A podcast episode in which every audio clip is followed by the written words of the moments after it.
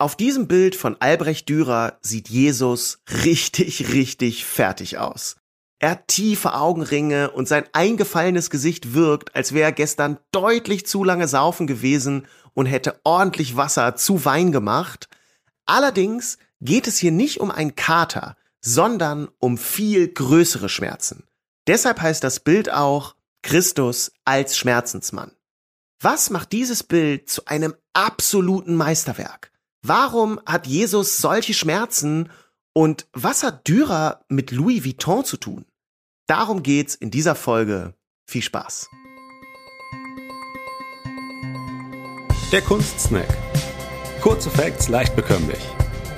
Von der Staatlichen Kunsthalle Karlsruhe. Mit dem Comedian und Kunsthistoriker Jakob Schwertfeger.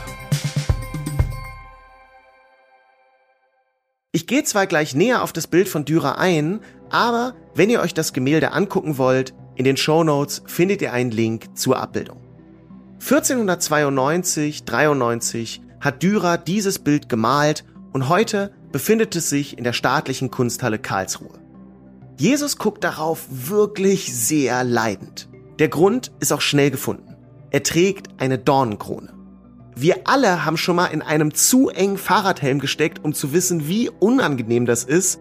Und eine Dornenkrone ist wirklich die mieseste Steigerung davon. Jesus sitzt weitestgehend nackt vor uns. Sein Kopf stützt er mit einem Arm ab. Dank der Dornenkrone ist Jesus Stirn voller Blut.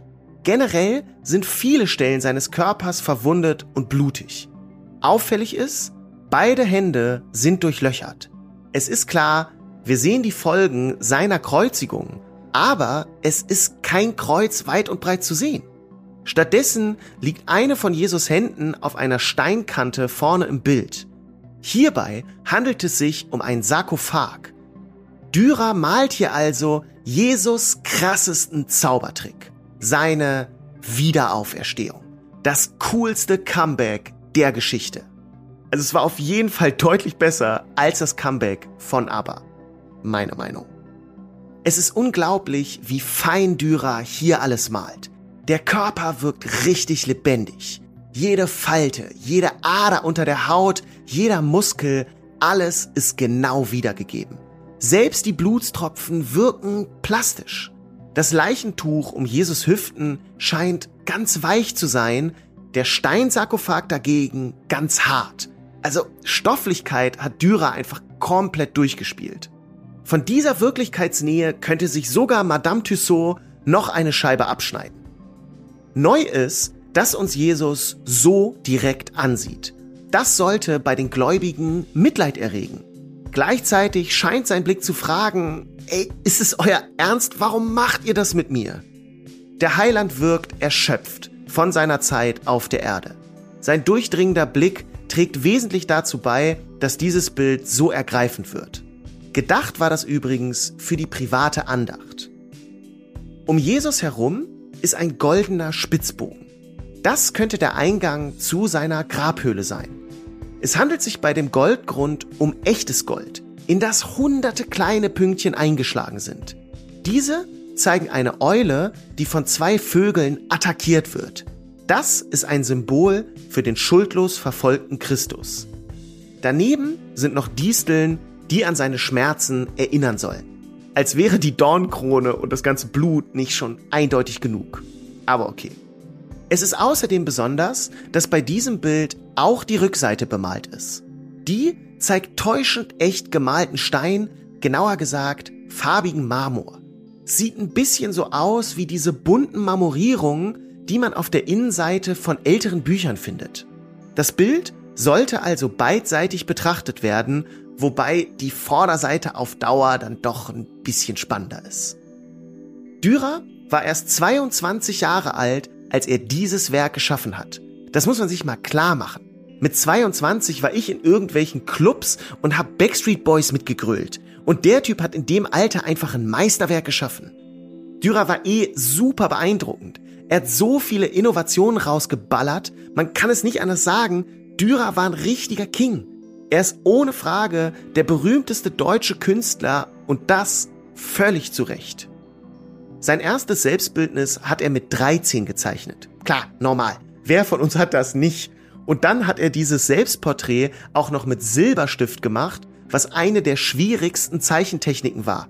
So, ich fange gar nicht erst an, mein 13-jähriges Ich damit zu vergleichen. Dürer hat auch den berühmten Feldhasen gezeichnet. Wenn ihr das Bild nicht kennt, ja, das ist einfach ein Feldhase auf weißem Grund.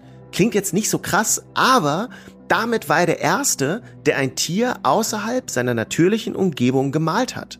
Vorher hat man Tiere hauptsächlich in religiösen Kontexten gemalt. Salopp gesagt, wenn du einen Otter malen wolltest, musstest du irgendeinen Heiligen daneben pinseln. Ich erwähne hier übrigens bewusst den Otter, weil, ey, wissen wir alle, ist das coolste Tier überhaupt. Und ich dulde da auch keine andere Meinung. Naja, aber es geht noch weiter mit Dürers Innovation. Dürer machte die Druckgrafik zu einem eigenständigen Bildmedium. Vorher dienten Holzschnitte und Kupferstiche zur Illustration von Texten. Durch Dürer wurden sie zur vollwertigen Kunst. Er war auch der erste deutsche Künstler, der Druckgrafiken gezielt einsetzte, um möglichst viele Leute zu erreichen. Die Preise waren nämlich günstiger und man konnte die Werke vervielfältigen im Gegensatz zu einem Gemälde. Also heutzutage wäre Dürer ein hervorragender Influencer mit richtig nicen Rabattcodes. Dürer erschloss sich auf diese Weise mit den Druckgrafiken einen neuen Markt und rückte so in den Mainstream vor. Sogar international wurde er auf diese Weise bekannt. Dürer war echt ein hervorragender Businessman. Das zeigt unter anderem sein Branding. Er kreierte für sich ein eigenes Logo mit AD, also Albrecht Dürer. Dieses Logo kam auf viele seiner Werke. Das ist wie das LV von Louis Vuitton. Genau wie bei der Luxusmarke stand das Logo für Qualität. Allerdings kam es bei Dürer zu vielen Fälschungen, auch wie bei Louis Vuitton. In der Malerei sorgte Dürer vor 500 Jahren sogar für noch mehr Neuerungen. Damals wurden eigentlich nur religiöse Figuren nackt gemalt, zum Beispiel Adam und Eva. Dürer malte aber auch andere Figuren nackt, inklusive sich selbst. Also vielleicht war er FKK-Fan. Dürer malte sich eh gern selbst. Das machten andere Künstler auch, aber sehr subtil. Sie bauten sich unauffällig als Statisten in große Gemälde ein, ein bisschen wie auf dem Wimmelbild. Aber das war nicht Dürer-Style. Es gibt von ihm das berühmte Selbstbildnis im Pelzrock. Da ist nur er dargestellt und zwar formatfüllend. Er guckt selbstbewusst aus dem Bild und inszeniert sich mit seiner Langhaarfrisur wie Jesus. Ein richtiger Boss-Move. Er ist der erste Maler, der sich nicht mehr als Handwerker sah, sondern als schöpferischer Geist, als eigenständiger Künstler. So wie heutzutage Barkeeper nicht mehr nur Barkeeper sind, sondern Cocktail Artists. Dürer trägt auf seinem Selbstporträt nicht nur einen Pelzmantel wie ein Rapper, er hat auch das Selbstbewusstsein wie einer. Ist ja auch nicht verwunderlich, so wie er abgefeiert wurde. Nicht nur Raphael, auch Michelangelo verehrte ihn. Unglaublich. Als Dürer 1528 starb, wurde er kurz danach direkt wieder ausgebuddelt, um eine Totenmaske abzunehmen. Im Gegensatz zu Jesus war Dürer aber wirklich tot und ist nicht wieder auferstanden. Das konnte sogar der große Dürer nicht. Bis heute hat Dürer vor allem in Deutschland einen ganz besonderen Stellenwert. In der staatlichen Kunsthalle Karlsruhe gibt es zum Beispiel gleich mehrere Darstellungen von ihm als Relief auf der Fassade, wo er die deutsche Malerei repräsentiert, und eine Porträtbüste, die auf Augenhöhe von Raphael steht. In einer Ausstellung in der Kunsthalle Karlsruhe wurde sogar mal eine Haarlocke präsentiert, die angeblich von Dürer sein soll. Das ist echter Fame. Wow. Wirklich ein beeindruckender Maler. Und das war's mit dieser Folge. Vielen, vielen Dank fürs Zuhören. Wenn es euch gefallen hat, Empfehlt diesen Podcast gerne weiter. Macht's gut. Ciao.